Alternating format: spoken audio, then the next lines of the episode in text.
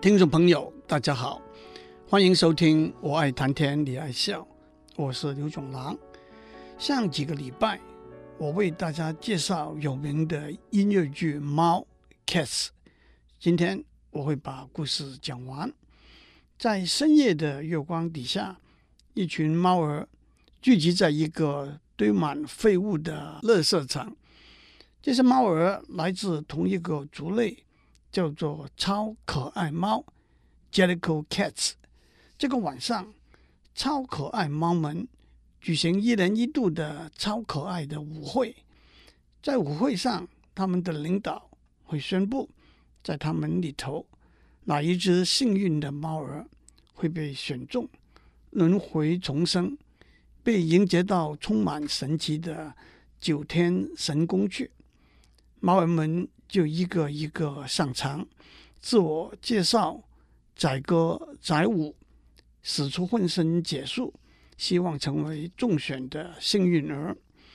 干比猫 Jenny Any dot 点子多，Rum Tum Tugger 龙头大哥，贵妇猫 Grizabella 老去琵琶，Bustover Jones 总司令和一对捣乱鬼。Mungo Jerry 和 Rumpelteazer 猛哥和招娣都出场了。接下来，他们的领导 Old Deuteronomy 道德老帅到场了。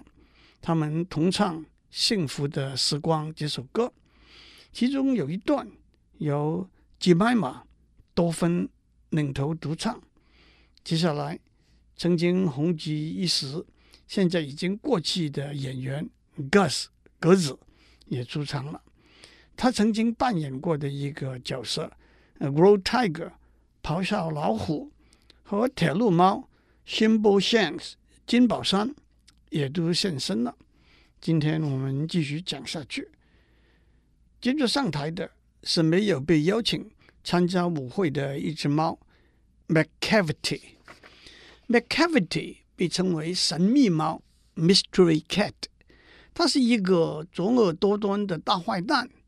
McCavity 这个名字是影射十九世纪英国著名的小说家柯南道尔写的小说里头的主角福尔摩斯的死对头 Professor James Moriarty 莫里亚蒂教授。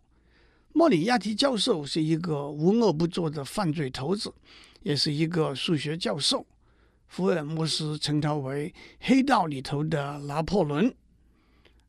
按照福尔摩斯的说法，伦敦有一半以上的犯罪案件都是由他主导的，而且几乎没有一件被侦破。按照柯南道尔的描述，他和福尔摩斯在瑞士的一个瀑布顶上徒手搏斗，两个人同时掉下来，下落不明。也就作为福尔摩斯的故事的一个结束。有人说，McCavity 这个名字也令人联想起十六世纪意大利军事和政治学家 Machiavelli。他认为，为了达到目的，可以使用任何，即使是不法、不道德的手段。其实，cavity 这个字意思就是洞、窟窿。在广东话里头有“大耳窿”这个名词，“大耳窿”就是一个大的耳洞，贩子放高利贷来剥削做小生意的小贩的奸诈狡猾，甚至有恶势力在背后支撑的黑社会分子。至于为什么叫他们做大耳窿呢？那有不同的说法，我就不在这里讲了。我就把神秘猫 McCavity。叫做大窟窿。我把这首歌部分改写成中文。大窟窿是只神秘猫，外号叫做无影手，逍遥法外，流窜乱走，捉奸还犯科。福尔摩斯也莫奈他何，飞行部队赶过来，实弹荷枪从紧张。可是大窟窿不在现场，大窟窿。大窟窿，谁能比得上大窟窿？规章定律一一被打破。牛顿先生肯定有差错。千斤重顶，飘飘浮向上，可是大窟窿不在现场。你可以上从笔落下黄泉，也可以把李清照请来，寻寻觅觅，点点滴滴。可是让我给你打保证，大窟窿无影无踪迹。大窟窿是个糟老头，比姜还辣，又高又瘦，双眼滴线，满脸愁，眉毛深锁一个大秃头，满身是尘埃，胡须翘起来，摇头摆脑，舌出洞。你以为他在打瞌睡，其实他有数在心中。大窟窿，大窟窿，的确与众大不同。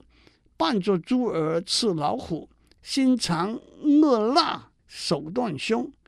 街头巷尾，大庭广众，偶尔路行中。可是，在犯罪现场，肯定找不到大窟窿。道貌岸然人尽现，麻将桌上出老千。指纹脚印无记录，哪来线索可以牵？大窟窿，大窟窿，的确与众大不同。欺诈蒙骗手法好，脱罪借口说辞多。东窗事发找证据，现场缺席呼和和。小偷扒手偷鸡摸狗，难逃法网被管收。猛哥招弟赵飞燕，火中取栗伸出手，幕后是谁无争论。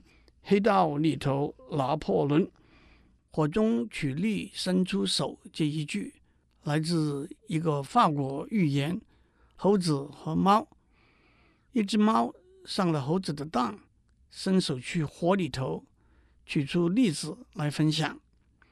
黑道里头拿破仑这一句，正是福尔摩斯对莫里亚蒂教授的描述。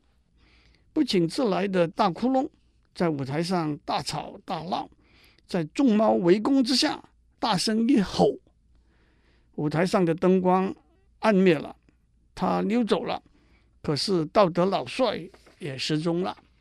这个时候，龙头大哥想出了一个好主意，把魔术猫找过来。魔术猫叫做 Mistopheles，我就用 Toffle 这两个音节叫它做豆腐西施。要向豆腐西施来请教，他是空前绝后的魔术帽，最最伟大的魔术师，也该请他当老师。也许你们不同意，他怎会那样了不起？来，让我告诉你，身材细小，性娴静，全身漆黑，体态轻，再细的缝隙都穿得过。再窄的栏杆，在上面步履轻盈，随意抽出扑克牌，手法高明，来掷骰，把你骗得六神无主。可是他说只会做老鼠，会用软木塞来耍花样，或者汤匙和鱼浆，刀子和叉找不到，可不要找他来算账。一转眼。他就不见，等到下个礼拜，他躺在草坪上再出现。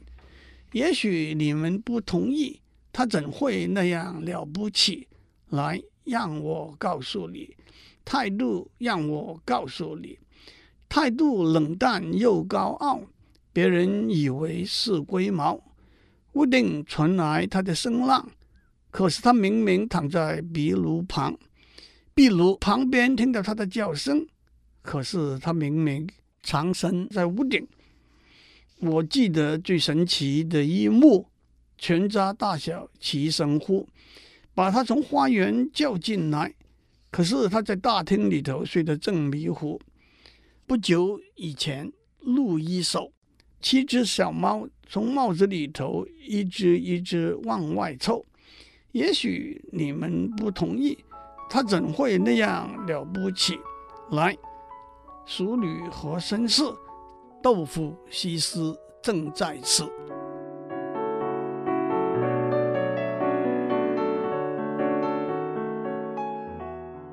豆腐西施使用他的魔术，让道德老帅无恙归来。这个时候，老去琵琶上台唱歌，他每每唱出他对过去幸福快乐的日子的怀念，因此希望获选重生，再过一次那一段好日子。老去琵琶唱的，就是大家都熟悉的，杰出音乐剧的主题曲《Memory》。我会把这首歌放在节目的最后面。老去琵琶唱完他的歌之后，很明显的，他是道德老帅的选择。道德老帅牵引着他缓缓上升，走上九天神宫。早晨来了。超可爱猫儿的超可爱舞会也结束了，道德老帅做了一个总结，他唱的歌是和猫儿们打招呼，Addressing of Cats，也是和一开始又为猫儿取名字那首歌做一个呼应。这首歌是这样的：讲完了众多猫儿的猫经，大家心知。肚也明，不必劳神找翻译，已经深深了解到猫儿们的个性。你听得够，也看得透，猫儿和你都很像，工作和游戏，起居习惯和名字，实在没有两样。不过你还是得弄清楚，怎样和猫儿道短长。首先，让我提醒你，猫狗不同，众所知。猫儿假装会打架，不敢咬，只敢乱骂。其实头脑很简单，虽然四肢很发达。狗儿到处趴趴走，扮演角色是小丑，随波逐浪无主见，废影废声跟为狗。气质举动欠高贵，处处显露出身地。和猫儿相处有规则，它不开口，你 shut up。硬性规定可以通融改变，打个招呼，照个面。不过还是得记住，猫儿最恨、最讨厌过分亲热和友善。脱帽鞠躬，低声问。How do you do，猫大人？要想猫儿降身段，把你当作知心友，奉送唯物表敬意，一盒水果，两瓶酒，后续动作就容易。火腿无声鲨鱼刺，燕窝干贝无鱼子，不计成本摸心意，目的达到等闲事。称名道姓无所谓，呼兄唤弟好小子。如此这般说清楚，不算复杂，不算多。猫儿期待受尊敬，用心安排快张罗。如此这般说清楚，宾主同欢笑呵呵。戏中落幕之后，让我们回过头来一起欣赏《Memory》这首歌。韦伯的初稿是没有这首歌的。上演前两个礼拜，韦伯和导演 Trevor Nunn 觉得需要加入一首更能震动人心的主题曲。韦伯花了一个晚上把曲子写好。据说他向他的父亲请教，他的父亲听了之后说：“这像是一首百万元的金曲。”当导演 Trevor Nunn 第一次在钢琴上把曲子弹出来的时候，他跟周围的人说：“请记住这一刻，这将会是一首空前成功的好歌。”但是那个时候只有曲子，没有歌词。在看了几个版本都不满意的时候，Trevor Nunn 回头细读艾略特其他的诗，从他的《Rhapsody on a Windy Night》枫叶狂想曲得到灵感。写出了《Memory》的歌词，把一首歌词翻译成另外一个语言的歌词，是一个挑战性非常高的事。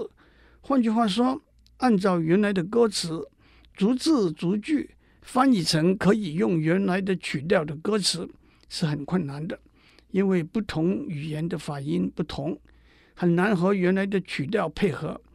不要说从英文、意大利文翻成中文，即使从国语翻成广东话，也很不容易。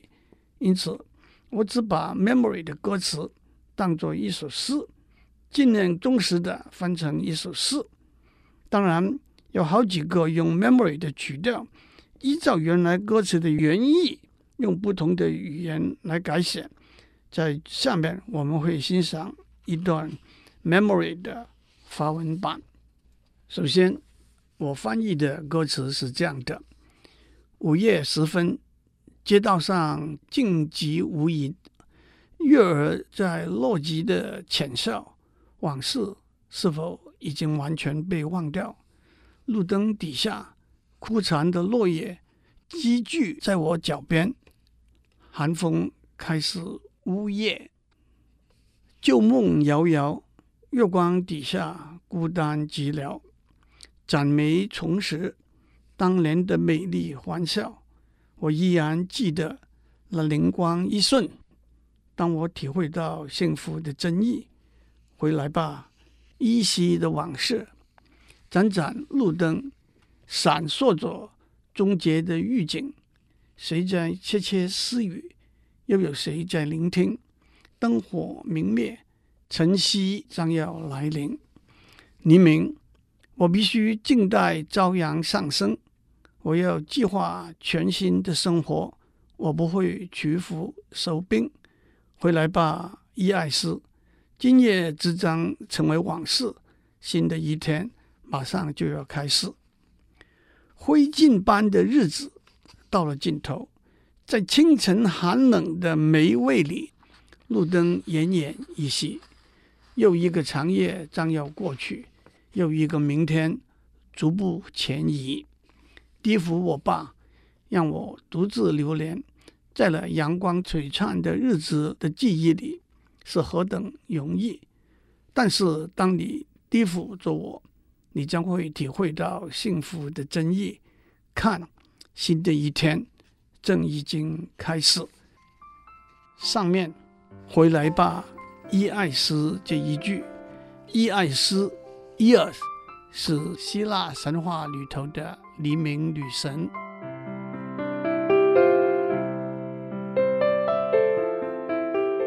以上内容由台达电子文教基金会赞助播出。